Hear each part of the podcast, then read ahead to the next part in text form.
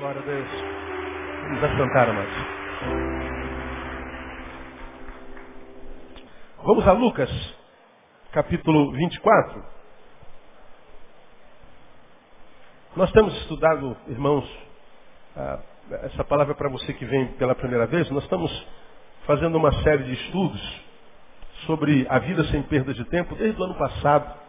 Nos últimos seis meses do ano passado nós falamos sobre a vida sem perda de tempo baseado em Lucas capítulo 24.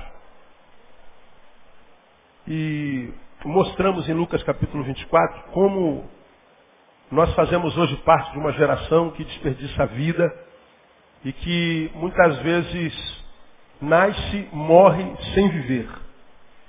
Pessoas que nascem, foram trazidos à existência, mas não conseguem transformar a sua existência numa vida que vale a pena ser vivida e vão queimando vida, queimando etapas, queimando tempos preciosos no caminho, tempo do, do, do, dos quais sentirão falta, mas só quando estiverem entrando aí na meia-idade, quando estiverem saindo da juventude, quando estiverem saindo da criancice, quando estiverem chegando à área dos 30 e perceberem que a juventude está ficando para trás e os prazeres da juventude, as zoações da juventude, as tensões e, desculpem, até os tesões da juventude já não, já não dizem muito.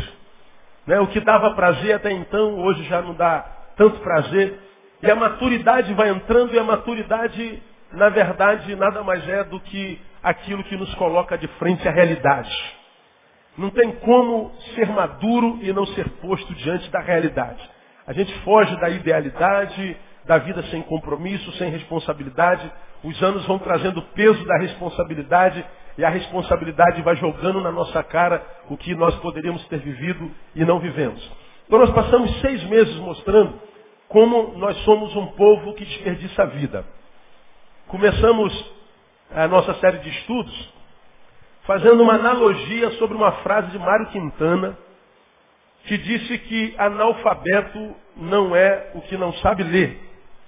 Analfabeto é aquele que sabe ler e não lê. Esse é analfabeto para Mário Quintana. Não saber ler, é, para ele não é analfabetismo. Analfabetismo é saber ler e não ler. Para que, que uma pessoa saberia ler, se não para ler? É? Para que, que eu aprendo a ler, se não para ler? Não é? Então Mauro Quintana diz, com quem eu concordo em grau, gênero e número, que analfabeto é aquele que sabe ler e não lê. Eu costumo dizer que morto não é quem morre. Morto é aquele que está vivo e não vive. Embora vida tenha, ele não celebra essa vida, ele não consegue viver. E geralmente quem é que não consegue viver? É aquele que, que nasceu, mas foi desperdiçando a vida com relacionamentos que não valeriam a pena, com relações que não valeram a pena, com, com, com obras e construções na vida que não valeram a pena, com o afastamento de Deus. Eu mostrei na Bíblia como é que a gente perde tempo na vida. Uma vez que nós fizemos isso, agora em fevereiro, no início do ano, nós começamos uma série de sermões no mesmo texto, com o título de Resgatando o Tempo Perdido, ou Vivendo uma Vida Sem Perda de Tempo. É, ministramos sobre a vida sem perda de tempo, como a gente perde tempo, e a partir de fevereiro eu comecei a falar como que a gente pode viver uma vida sem tanto desperdício de tempo, sem, sem jogar a vida fora, sem, sem, sem desperdiçar anos, sem desperdiçar meses, semanas, dias. Como é que a gente pode não perder tempo? Ou, caso você seja um dos que é, reconhecem perderam tanto tempo na vida, como é que a gente pode resgatar o tempo perdido, se é que a gente pode, ou pelo menos não perder tanto tempo na vida? Nós falamos que se de um lado a gente perde tempo quando a gente se afasta do que é santo, a gente recupera tempo reaproximando-nos daquilo que é santo. E nós vimos isso está lá no versículo 33 do capítulo 24. Na mesma hora, levantaram-se e voltaram para Jerusalém. O texto diz que eles deixaram Jerusalém. Aí quando descobriram que era Jesus no caminho, eles então voltaram para Jerusalém. Perderam tempo se afastando do que é santo. Como é que eles recobraram tempo? Não perderam mais tempo, voltando para aquilo que é santo. Nós aprendemos isso de forma muito tremenda. E nós aprendemos nesses meses, fevereiro e março, que quando a gente se afasta do que é santo, a gente se afasta do que é de Deus, ah, nós construímos relações longe de Deus. De modo que nos estabelecemos enquanto ser longe de Deus. E quando nos estabelecemos enquanto ser longe de Deus, retornar para Deus não é tão simples. Aí nós falamos que esse retorno traz consigo algumas considerações. Primeiro, deve ser, o retorno deve ser o primeiro fruto da restauração da consciência. O texto diz que os, os, os discípulos do caminho de Emaús, versículo 31, quando seus olhos se abriram, quando eles reconheceram a Jesus, né, ah, disseram um para o outro, porventura não se abrasava o nosso coração? Aí no 33 diz, na mesma hora eles levantaram-se e voltaram. Quando eles caem em si, os olhos abriram, a consciência espiritual foi recobrada, descobriram que era Jesus, então eles voltaram para Jerusalém. Então, voltar precisa ser o primeiro fruto da restauração da consciência. Se eu quero é, recuperar tempo na vida, eu preciso cair em mim, como filho pródigo. Caindo, porém, em si, disse quantos filhos de meus empregados de meu pai é, comem do bom e do melhor, e eu que sou filho, distante do pai, estou aqui comendo lavagem. Aí diz o texto que ele caiu em si e logo disse, voltarei para meu pai e pedirei perdão. Então, o cair em si traz como consequência primeira o retorno. Então, quer recuperar a vida que você jogou fora no lixo? Quer recuperar a vida que você perdeu longe de Deus? Pois bem, volta para o Pai. Volta. Esse fruto precisa ser desenvolvido por você. Falamos outra coisa sobre o retorno. É urgente. Diz que eles voltaram na mesma hora. A, a demora da decisão de retornar para Deus, de retornar para a comunhão, impede você de retornar para a comunhão. Se você caiu em si, está de posse da consciência de que longe de Deus é perda de tempo, consciente que está, volta logo. Não fica discutindo, pensando, conversando, porque senão essa demora pode impedir você de retornar. Há muitas é, é, coisas a respeito disso. Terceiro, retornar não é fácil. Nada fácil. Por que, que não é fácil? Falamos um monte de coisas que, que, que a gente determina que não é fácil. Mas entre elas eu disse o seguinte, quando eu estou em comunhão com Deus, é mais fácil abandonar a Deus do que quando em comunhão com o mundo, abandonar o mundo. É mais fácil abandonar a Deus, deixar a Deus, do que deixar o mundo. É mais fácil abandonar a comunhão com Deus do que a comunhão com o mundo. Quando eu estou em comunhão com Deus e com a igreja, deixar a Deus e a igreja é fácil, é só me decepcionar com o homem. É só não ter o foco da minha vida na cruz de Cristo. É só olhar para o pastor, olhar para o irmão, olhar para o João, para Maria. E aí quando eu olho para o irmão, digo assim, a ah, crente não devia ser assim, na igreja devia ter aquilo. Aí eu estou olhando para o lugar errado, eu estou em comunhão com a igreja por causa de homens, por causa de decepção, por causa de frustração. Eu me afasto da igreja, consequentemente de Deus. E aí, quando me afasto de Deus, a Bíblia diz que quem não é comigo é o quê? Contra mim. Quem comigo não ajunta faz o quê? Espalha. Se você não está com Deus, está contra. Quando você abre mão da comunhão com Deus e com o seu povo, você se afastou de Deus e está comungando com o mundo. Pois bem, essa comunhão com o mundo é uma comunhão mais difícil de deixar do que deixar a Deus a igreja. Por uma simples razão. Quando eu me relaciono com Deus, eu me relaciono na condição do livre-arbítrio. Arbítrio. Se, pois, o Filho vos libertar, concluam para mim. Verdadeiramente tereis livre. Verdadeiramente livre pressupõe a existência de uma falta de, falsa liberdade, mas em Cristo nós temos a verdadeira. A verdadeira liberdade é a capacidade de poder dizer não àquilo que você quer dizer não. Eu quero estar com o Senhor, portanto eu estou com o Senhor. Agora você é verdadeiramente livre. Eu não quero mais estar com o Senhor. Deus te libera para não estar mais com Ele. Você é livre a dizer não. Agora, qual é a falsa liberdade? A do mundo. A liberdade do mundo, todo mundo que está aqui ouvindo ou está no mundo longe da igreja pensa que é livre. Livre por quê? Porque ele pode fumar maconha, porque ele pode beber, porque ele pode participar de orgia, Porque ele pode fazer o que quiser. Aí o, o bobão acha que é livre.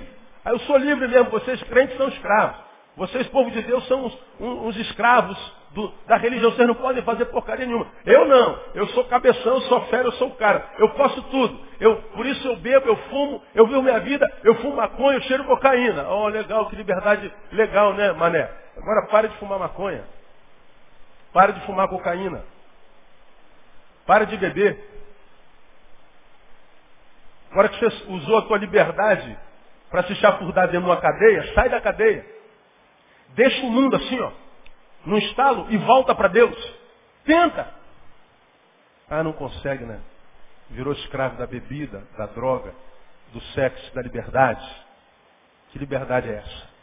E o pior, a Bíblia diz que quando alguém que está aqui do lado de Deus escolhe abandonar a Deus, ele saiu do mundo e veio para Deus.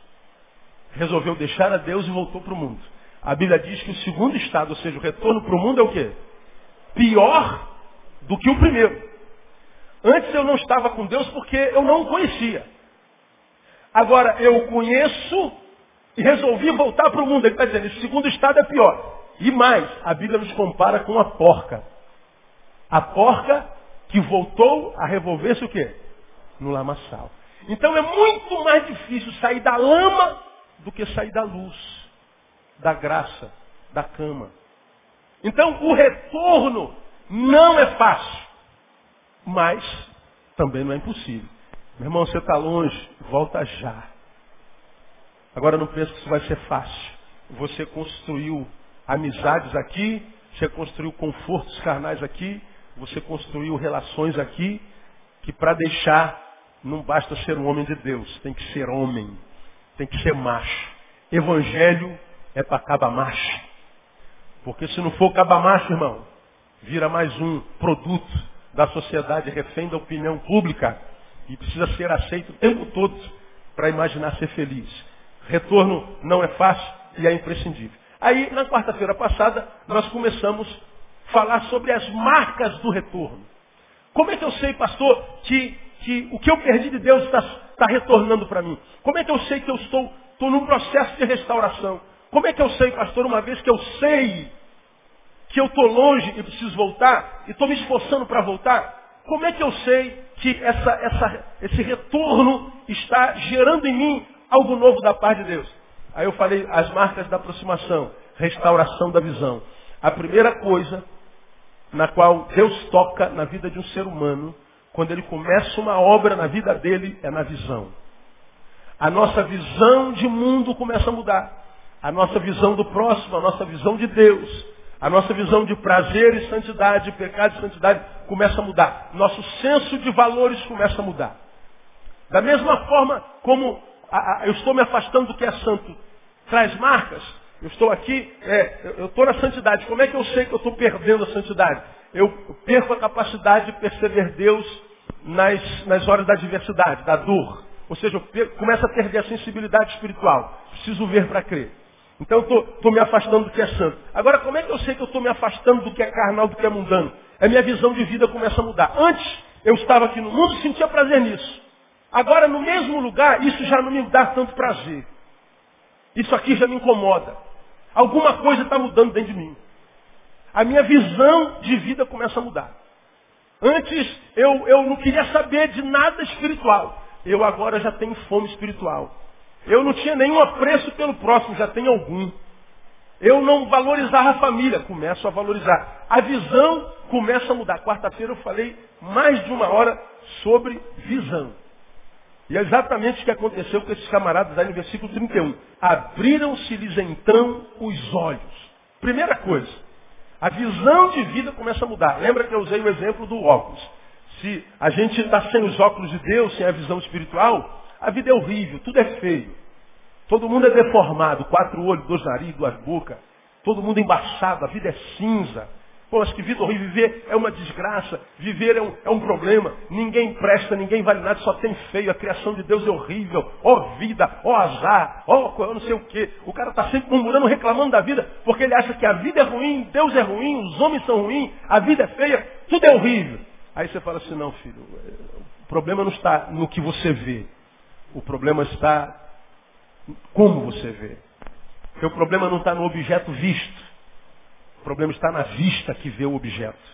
Se você botar um óculos, oh, melhorou tudo. Então, quando a gente está longe de Deus, a vida é, é castigo.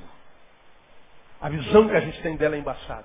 Agora, quando Deus toca na gente, Ele toca nos olhos, a coisa clarifica. Falamos sobre isso quarta-feira passada. Hoje, eu quero mostrar uma outra marca nesses 20 minutos. Marcas da reaproximação. Que eu vou chamar de o resgate do interesse pelo alimento devocional. Uma outra coisa que Deus faz com a gente quando a gente está no caminho do retorno, uma outra marca. Ele nos ajuda a resgatar o interesse ou a fome pelo alimento devocional. Isso está num texto, pastor, tá? Veja o versículo 30. Ah, vamos ver o 29. Eles, porém, o constrangeram dizendo, fica conosco, porque é tarde, e já declinou o dia, e entrou para ficar com eles. Jesus entrou na casa deles. Estando com eles aonde? Diga para mim. Não ouvi. Estando eles aonde? Não ouvi. Ainda não ouvi. Aonde que estavam? Isso, agora eu ouvi. Você precisa sentar na mesa para comer, você está com fome. Muito bem. Estando com eles à mesa, o que, que eles fizeram? Tomou o pão e os abençoou. E partindo, lhe dava. Quando Jesus senta à mesa para comer, parte o pão, ato contínuo, os olhos deles abrem. Presta atenção no raciocínio. Partiu o pão, os olhos abriram. Quando os olhos abriram, o pão foi esquecido.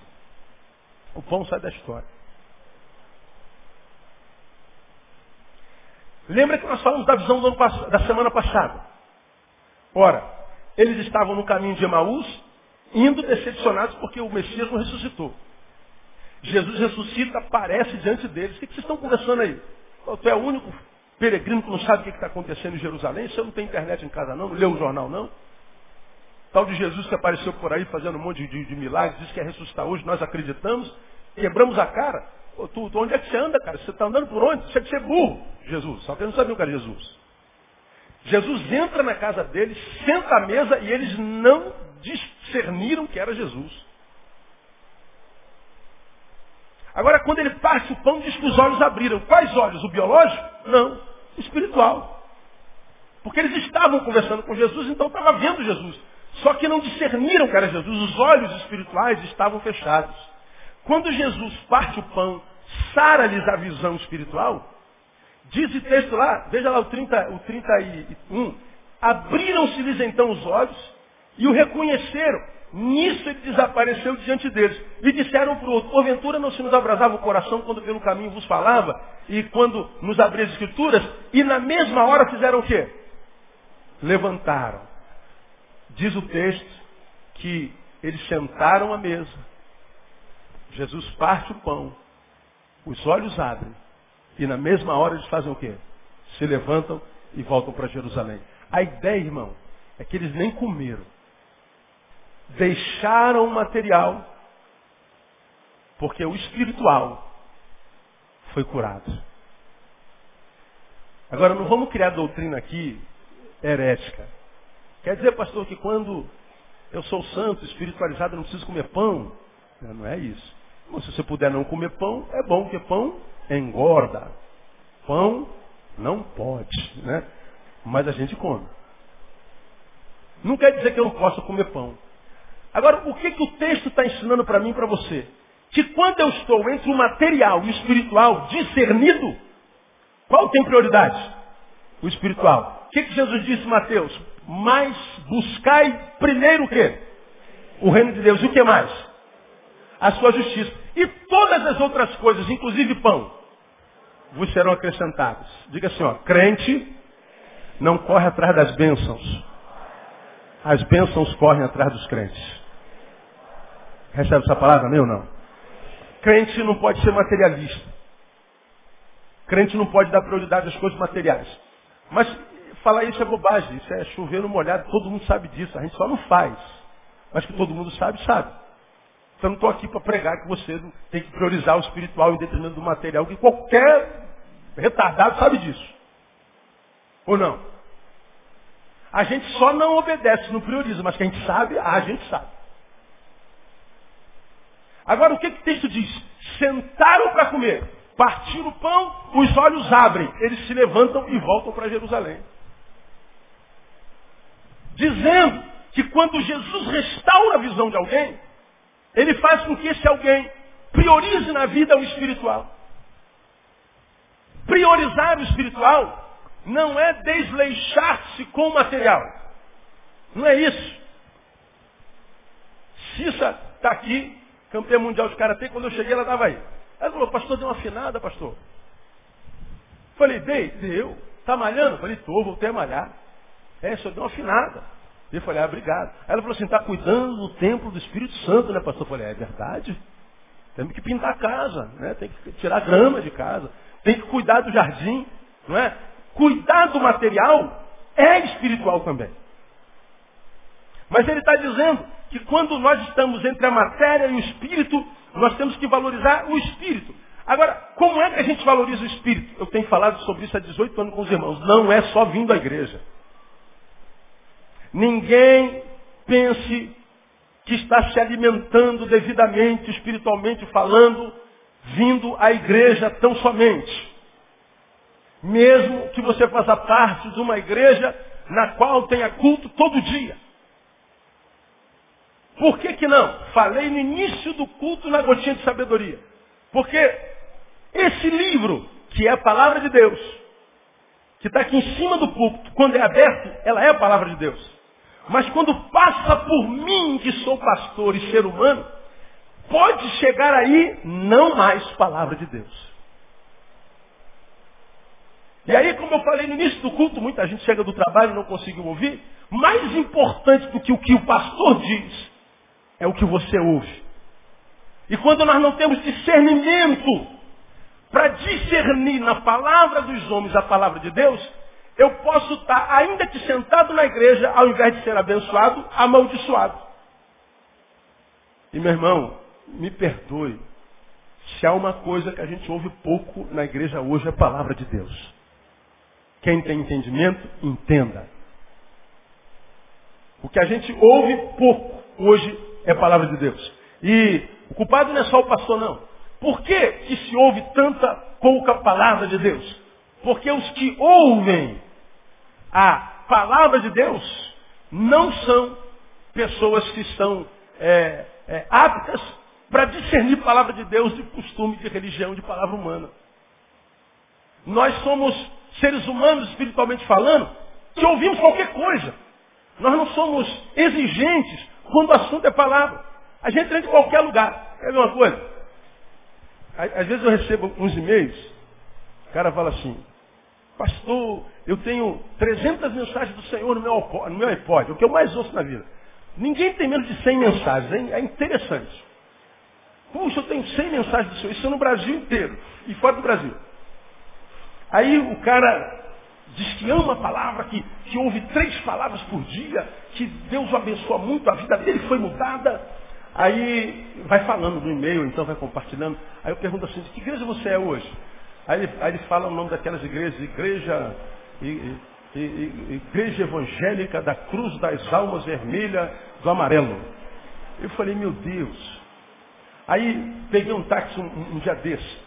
Aí o cara me conheceu, igual hoje no Detran, fui renovar minha carteira. Aí ela falou, sou o pastor Neil Barreto? Aí é, eu falei, sou eu. Nossa, eu não vejo o senhor tem um ano, o senhor está diferente. O que, que aconteceu? Falei que o cabelo daqui desceu para cá. Ah, deve ser isso mesmo, o senhor não tinha essa barbicha. Pois é, é isso mesmo. Aí ela falou, pastor, tenho mais de 100 mensagens suas, sua no meu iPod, no meu não sei, ai não sei o que, ai alguma coisa da vida que ela falou lá. Aí, é, é mais um, entro no táxi, não foi aqui no Rio, foi, foi em algum lugar que eu fui. Aí eu perguntei ao irmão assim, que igreja que você está? Estou na igreja tal. Como é a sua igreja? Era uma igreja desses nomes bem sinistrão. Como é a sua igreja? Aí ele falou assim, minha igreja, minha igreja é uma igreja muito cheia de fogo, cheia de poder, pastor. Cheia de, do óleo, cheia da autoridade de Deus. E, e nossa igreja tem muita campanha. Nesse exato momento nós estamos numa campanha. É mesmo? Como é a campanha? A campanha das 90 semanas da vitória. Eu falei, 90 semanas da vitória. Como é a campanha das 90 semanas da vitória?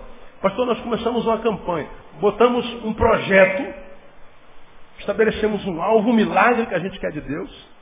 E a gente começa a campanha, são todas sextas-feiras. E cada sexta-feira a gente leva uma oferta para a campanha como expressão da nossa fé. Aí ele está tá falando um troço desse, eu falei assim, pô, esse cara está dizendo que me ouve todo dia. Esse cara está falando que ouve meu sermão todo dia. Como eu me conheço sei que eu prego, estou dando um exemplo pessoal, porque é o que eu posso fazer, eu não, não, não visito outra igreja. Impossível que alguém que me ouça acredite que para ter uma bênção de Deus você tem que dar algum tipo de dinheiro. Impossível que alguém me ouça consiga fazer um negócio desse. Mas onde é que está a diferença? É que ouvir é muito mais do que escutar. Escutar é perceber som. Ouvir é reter o som ouvido e reproduzir esse som é graça de Deus. Que é esse celular que está tocando?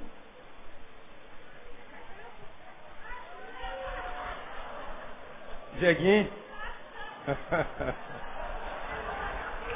Deus, uma salva de palmas para o Dieguinho. É.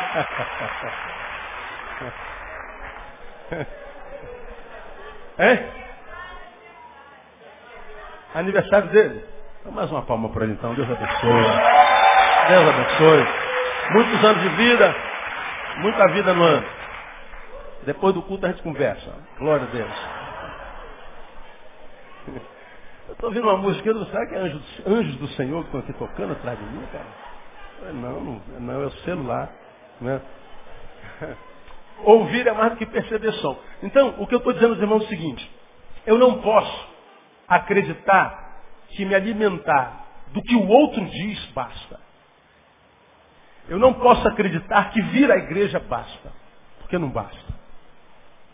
Primeiro, porque a palavra pode sair daqui e chegar aí, não mais palavras. Segundo, porque o que nós somos na coletividade não é o que nós somos na subjetividade. Você tem ouvido isso aqui há 18 anos, eu prego a mesma coisa todo domingo. Quando nós vimos para a igreja, viemos para a igreja, nós nos fantasiamos. Ó. A gente pensa na camisa que vem, na calça que vem, qual sapato que vem. Bota o relógio, se chega lá, lá no elevador, esqueceu o relógio, volta para pegar o relógio. Se esqueceu o então, nem vem à igreja, mas não vem mesmo. A gente se fantasia para vir para cá. Aí quando a gente chega aqui, a gente não chega aqui. O que chega aqui é a nossa imagem. Isso aqui é uma reunião holográfica. Reunião do que a gente parece ser. Isso aqui é a imagem que a gente projeta para os outros. Essa foi a roupa que eu planejei para vocês nessa noite. Essa roupa não é para Deus. Deus não precisa de roupa. Quem precisa de roupa são os olhos de vocês. Os meus olhos precisam que o seu corpo esteja é, é, é. Desde o Éden. A roupa não é uma resposta para a nudez. A roupa é uma resposta para o olho alheio. Desde o Éden. Antes do pecado, eles estavam nus. Nem aí. Pecaram. Primeira coisa que eles fizeram, cozeram o quê? Roupas. Ora, antes eu estava nu e não ligava. Agora eu estou nu e ligo. Ligo com o quê? Com o que você vê. Então a roupa não é resposta para o corpo, é resposta para os seus olhos. Se todos nós fôssemos cegos, a gente não precisava usar roupa. A gente só usa roupa porque a gente enxerga. Então, ah, ah, quando, quando, quando eu estou aqui na igreja, eu estou enquanto imagem. Enquanto imagem a gente representa. Agora, aonde é que Deus diz que abençoa os seus filhos? Tu, quando orares, preguei sobre isso há três domingos, entra no teu quarto como? em secreto, e teu pai em secreto fará o quê? Te abençoará. De modo que nós não teremos de Deus mais do que aquilo que buscamos deles, dele no quarto. Já falei sobre isso aqui. Deus nos abençoa na igreja? Amém. Mas a promessa dele de bênção individual é no quarto. Porque no quarto eu não preciso botar roupa. No quarto eu não preciso me ajoelhar e impressionar ninguém com a minha oração. Augusto Deus Jeová. Lembra? Falei isso há três minutos atrás. Genuflexo em sua imarcessível glória. Aleluia. Não lá, você não precisa chamar Deus de Augusto, não precisa chamar a glória dele de marcessível, e nem precisa chamar ajoelhamento de genuflexão. Lá você pode sentar na sua cama e falar como papai, dizer, pai está bravo. Está bravo. Isso só não cabe na cabeça do religioso que se preocupa com a forma. Mas você que se incomoda, você ganhou quantas pessoas para Jesus nos últimos dez anos? Poucos, né? Você é fariseu. Se incomoda com a gravata, com o comprimento da, da saia, com a cor do vestido. Mas qual foi a última vez que você liberou uma palavra de graça para quem quer que seja? Não se lembra, né? Serviço que você pensa prestar a Deus, será que é para Deus mesmo que você presta? Pega teu serviço cristão e responda para si. Teu serviço cristão é mais para um prédio, para uma instituição, para uma denominação ou para um ser humano? Se é para uma instituição, você é fariseu. Porque o que Deus ama e a gente tem que amar é gente, é ser humano. De modo que nós já aprendemos aqui que Deus não se relaciona com aquele ser que a gente é aqui na coletividade, Deus se relaciona com aquele ser que a gente é quando não tem ninguém olhando para nós. Com aquele ser que eu e eu sei que eu sou. Aquele ser que eu sei, cujos pensamentos que carrega na sua mente, cujas intenções e desejos que eu carrego no coração. Que vocês nem imaginam. Deus se relaciona com aquele ser que há dentro de nós, que muitas vezes nem nossa esposa imagina que habita dentro de nós. Nem nosso marido imagina que habita dentro de nós. Mas é com esse ser que Deus se relaciona. Por isso que ele diz que quando eu quero abençoar o indivíduo enquanto indivíduo, enquanto corpo, na comunhão, ele ordena a benção. Mas enquanto vida é no quarto. Porque no quarto só entra se tiver intimidade. Na igreja, você entrou nesse último mês quantas vezes? Ah, pastor, 200 vezes. E no quarto? Na individualidade. Na devocional. Agora, por que, que a gente vem mais para a igreja do que para o quarto? Porque na igreja nós somos vistos. Na igreja, eu não sou nada no mundo, aqui eu sou oficial. Aqui eu tenho um cargo, aqui eu me locupleto. Por isso que há tanta briga por cargo na igreja. Porque na igreja ele tem uma ascensãozinha social. Agora, no quarto, no quarto nós somos a porcaria que somos e que só nós sabemos que somos. Então o que esse texto está dizendo? Que eu preciso transcender o material e o material também é coletivo, não é só carnalidade, mas a espiritualidade adoecida, e voltar-me para o subjetivo. Voltar para o subjetivo, a relação do Deus e eu, eu e Deus, essa relação mais próxima de intimidade, intimidade só desenvolve quem caminha junto. Quem se vê uma vez por mês nunca será íntimo, nunca será íntimo. Quem se alimenta de Deus uma vez por semana, duas vezes, nunca será íntimo de Deus. Esse texto está dizendo, no seu escopo, que deixar o pão material é lícito, é pertinente quando for para me unir ao pão espiritual. Quando eles cortam o pão material e percebem que estão diante do pão espiritual, eles abrem mão do pão carnal e se unem ao pão espiritual. Ele está dizendo, Senhor, nós queremos voltar para o lugar santo. Estamos voltando para Jerusalém, porque Jesus desapareceu da frente deles na mesma hora. Então esse texto está me convidando, irmão, a voltar à vida devocional. Esse texto está me convidando a ir além do domingo na relação com Deus. A ir além do templo na relação de Deus. A transformar a minha relação com Deus numa relação de intimidade a fazer com que, diferente do que nós evangélicos falamos, que domingo é dia do Senhor. Ora, se domingo é dia do Senhor, segunda-feira é dia de quem? Sábado é dia de quem? De quem é quarta-feira? De quem é a terça à tarde ou a sexta à noite? Bom, domingo é dia do Senhor, amém ou não? Segunda-feira é dia de quem? Terça-feira é dia de quem? Quarta-feira é dia de quem? Quinta. Sexta. Sábado. Domingo. Tudo é do Senhor, amado. Nossos dias precisam voltar para o Senhor. Deus precisa dar uma passadinha na nossa agenda de quando em vez. Deus precisa ser lembrado durante a semana. Porque eu, enquanto ser biológico, me alimento de manhã, quando acordo, meio-dia, quando chega a hora do almoço, à tarde, que ninguém é de ferro, à noite na janta, e antes de dormir um leitinho quente também, porque ninguém é de ferro. Todo dia. Emocionalmente, a gente se alimenta. Não há quem não, não, não, não, esteja com um familiar, com um amigo durante o dia, todo dia. Trocando uma ideia, trocando um torpedo, trocando um papo pelo telefone, sentado com a esposa, com o marido, com o filho, com um amigo, com um colega do ônibus, trocando ideia, trocando relações sentimentais e emocionais. Todo dia. Agora, a vida espiritual, a gente deixa para alimentar domingo de manhã, domingo à noite, quarta-feira à noite, quando vem a igreja. Porque se eu estou cansado, eu não vou à igreja.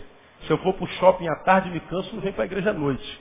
Se eu fui para o futebol ou para o aniversário do meu brother no sábado à noite, domingo de manhã eu não venho à igreja. Se eu estou estudando, eu estou estudando, eu não posso ir à igreja domingo. Então, a gente se tem que abrir mão de alguma coisa, abrir mão daquela coisa que a gente menos faz durante a semana inteira. Aí a vida fica uma, uma M, uma mediocridade. É? E aí a gente não sabe por quê. Porque espiritualmente a gente se alimenta de Deus uma vez por semana quando se alimenta. E muitas vezes, dependendo do lugar, é um alimento de muita, muita, de, de péssima qualidade. Porque nós não temos ouvidos apurados para discernir palavra de Deus de palavra de Deus, palavra de Deus de palavra de homem. Então, ah, quando é que eu sei que eu estou retornando para o que é santo? Quando o que é santo não é santo só domingo. Quando o que é santo é santo todo dia. É quando eu transcendo o pão material em detrimento do pão espiritual. E quando eu faço isso, eu estou buscando primeiro o reino de Deus. Eu estou vivenciando a minha vida devocional. Portanto, na quarta-feira que vem, eu vou falar sobre vida devocional. Vou pegar o exemplo de Marta e Maria. Jesus resolveu passar na casa dela. Ora, se Jesus entrasse na sua casa, hoje à noite qual seria a tua postura? O que, você faria? Tu ia para a cozinha, preparar um bolo de fubá, ia mandar as crianças irem no Carrefour comprar Coca-Cola, ia fazer um cafezinho, ia fazer o quê? É uma fez isso. A outra foi para o pé dele. Tem alguma coisa para aprender nesse negócio? Tem. Olha o espírito de Marta, olha. Jesus vai entrar na minha casa. Eu preciso fazer algo para servi-lo bem. Isso está certo ou está errado? Servir bem é que a gente ama. O que, que você acha? Completamente certo. Se eu falar assim você, irmã, amanhã eu vou, vou fazer uma visita às, às 10 horas na sua casa. Você vai acordar às 6 horas da manhã vai arrumar a casa todinha.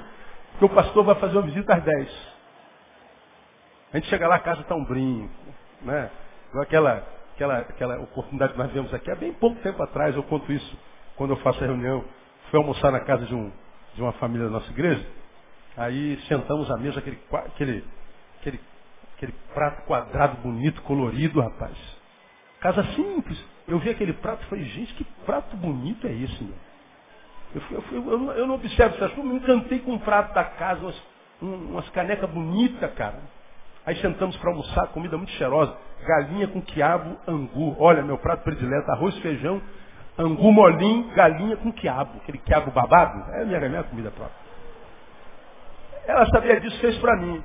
Eu estou sentindo o cheiro da galinha com quiabo, com anguzinho, bem temperadinho. Aí a gente senta na mesa, uma mesa bonita, uns pratos bonitos. o filho de oito anos, pequenininho, senta, aí pega, pega o prato na mão, Mãe, de quem esses pratos?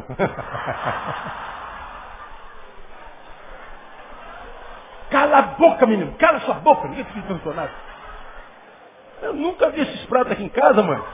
Eu falei, ô oh, rapaz, você me entende. Isso aí é, é só aqueles. Toda casa tem uns pratos desses que a gente só bota quando vem alguém muito querido na nossa casa. Ah é, mãe? Pastor, volta mais aqui então. Né? A, a, a, mãe ficou vermelha, verde, sem graça. Ah, ela quis dar o melhor. Quis servir da melhor forma. Marta fez isso. Marta e Maria viviam de produção de quitutes. Jesus na minha casa, eu vou servi-lo da melhor maneira possível. Aí Jesus fala assim, Marta, Maria escolheu a melhor parte. Como é que é isso? Se eu estou tentando lhe dar o melhor, como é que ela escolheu a melhor parte? Vamos aprender na quarta-feira que vem. Você pode estar servindo ao Senhor da melhor maneira e não está fazendo o que é certo. Pode não estar fazendo a melhor parte. Você pode estar se esforçando, se matando, se virando na igreja, no trabalho do Senhor, na célula, no teu ministério.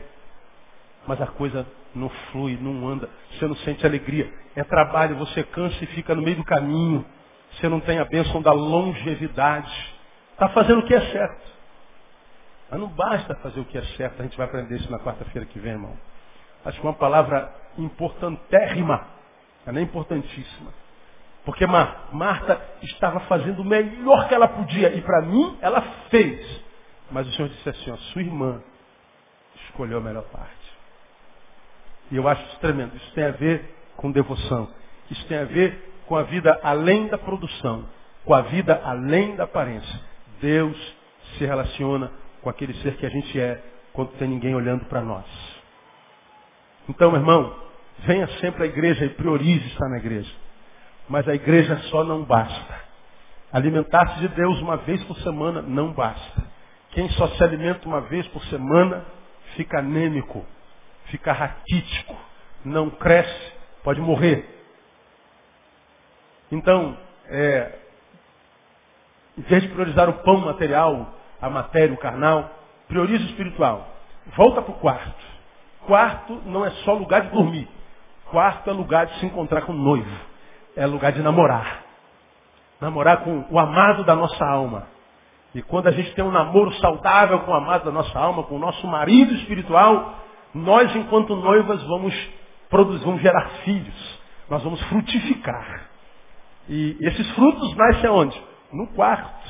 A maioria de nós aqui presentes, quase que certamente fomos gerados no quarto. Alguns foi no carro, na varanda. Mas a maioria de nós foi no quarto. Quarto é lugar de produção. Você quer produzir para Deus? Você quer que o noivo te engravide de boas obras de vida que vale a pena ser vivida? Quarto. E mais, a Bíblia diz que aos seus amados ele abençoa o quê? Quando dorme. Onde é que a gente dorme? No quarto. Agora, se a gente entra no quarto e não tem comunhão com o Pai, nem dormir a gente dorme direito. Agora entra no quarto em secreto e fala com teu pai em secreto e deixa teu pai em secreto te abençoará. Você vai ver se o quarto não vai ser um lugar para dormir maravilhoso, você vai dormir bem. Entra em secreto, você vai ver se você não vai ser uma noiva que produz. Uma noiva que, que, que tem a bênção da longevidade, a bênção da permanência. Entra no quarto. Entra no quarto e, e, e, e, mais do que entra na igreja, e você vai ver se a tua vida na igreja não vai ser uma bênção. Entra no quarto, você vai ver que o pão que há no quarto é muito melhor do que o pão que está na mesa da cozinha. E quando o pão do quarto é pão na nossa vida, irmão, é bênção pura. E a minha oração é que Deus te dê a graça de viver essa bênção no nome de Jesus. Amém, irmão? Quarta-feira que vem a gente está de volta com essa palavra. Vamos aplaudir o Senhor, porque Ele é bom.